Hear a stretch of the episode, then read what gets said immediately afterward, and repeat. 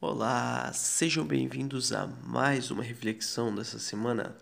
Meu nome é César, eu trabalho aqui no bairro Paranaguamirim como missionário e hoje vou conduzir vocês nessa reflexão. O texto de hoje é Hebreus, capítulo 11, do versículo 1 ao versículo 6. Nesse texto, ele não só explica mas simplifica a questão da fé. Para as pessoas que estão começando a ter seu relacionamento com Deus, chegaram à fé há pouco tempo, é um ótimo tema para se gastar pensando, meditando. Para aqueles que já têm uma caminhada, também vale a pena, pois é bom, sempre bom de novo relembrar, né? Ele traz aquele versículo clássico que diz: Ora, a fé é a certeza de coisas que se esperam, a convicção de fatos que se não veem. Talvez uma ilustração consiga explicar melhor. É como quando eu sinto o aroma de uma refeição sendo preparada. E talvez eu não veja nem saiba onde ela está sendo preparada, mas o aroma dela evidencia que em algum lugar ela existe. Da mesma forma, o Deus deixou obviamente várias evidências.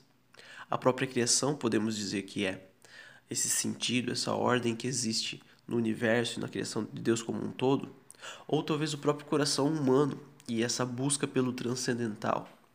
Tanto a gente vê isso nos relacionamentos, nos sacrifícios por amor, quanto também na própria busca pela música, pelo belo.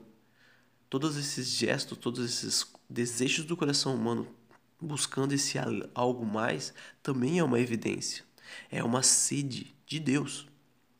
E eu acho que as evidências das evidências é a própria palavra de Deus. A Bíblia, obviamente, dá testemunho de maneira inegável, clara, específica, desse Deus que quer se relacionar conosco.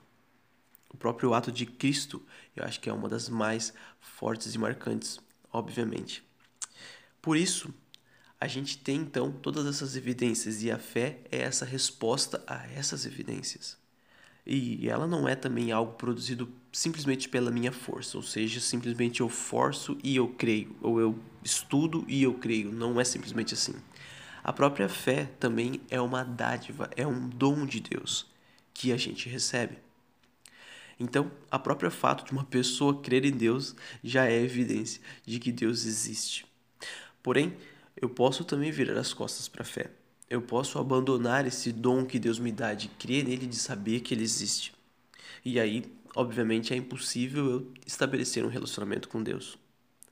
Por isso ele fala também nos versículos seguintes de que sem fé é impossível agradar a Deus e que essa fé precisa estar sendo conservada, precisa estar sendo alimentada através dessa proximidade minha com Deus, desse meu relacionamento, desse uso da minha fé.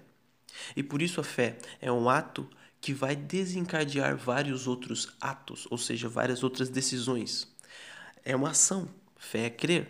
E vai me fazer fazer outras coisas sempre com base nessa fé, nesse primeiro ato. Porque eu creio em um Deus, porque eu tenho fé que um Deus existe, para além desse mundo material que eu enxergo, que eu toco, eu preciso viver como esse Deus pensou para eu viver pois ele me criou. Pois eu creio que da palavra dele tudo veio a existir. Então tem uma forma como eu devo viver melhor a minha vida. E porque eu creio nesse Deus, e eu sei que ele é amor, e eu sei que ele é justiça, eu preciso moldar os meus atos conforme esse Deus. Por isso, sempre de novo, eu preciso voltar a refletir sobre Deus, a guardar a minha fé, a segurar cada vez mais o meu relacionamento com Deus, esse dom que se eu já recebi de Deus, para cada vez mais experimentar o quão bom é viver com Deus. E essa fé, obviamente, é essa esperança, essa esperança de estar com Deus, resposta a essas evidências todas que existem diante de nós. E que a gente possa espalhar essa palavra e essas evidências, né? Tanto todas essas questões, como a gente já falou aqui, que dão testemunho de Deus também, quanto a evidência específica da palavra e do Evangelho pois essa fé é algo maravilhoso. Quem experimentou, quem tem, sabe.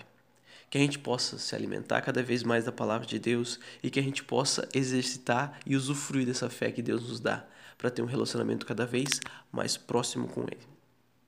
Uma boa semana para todos vocês.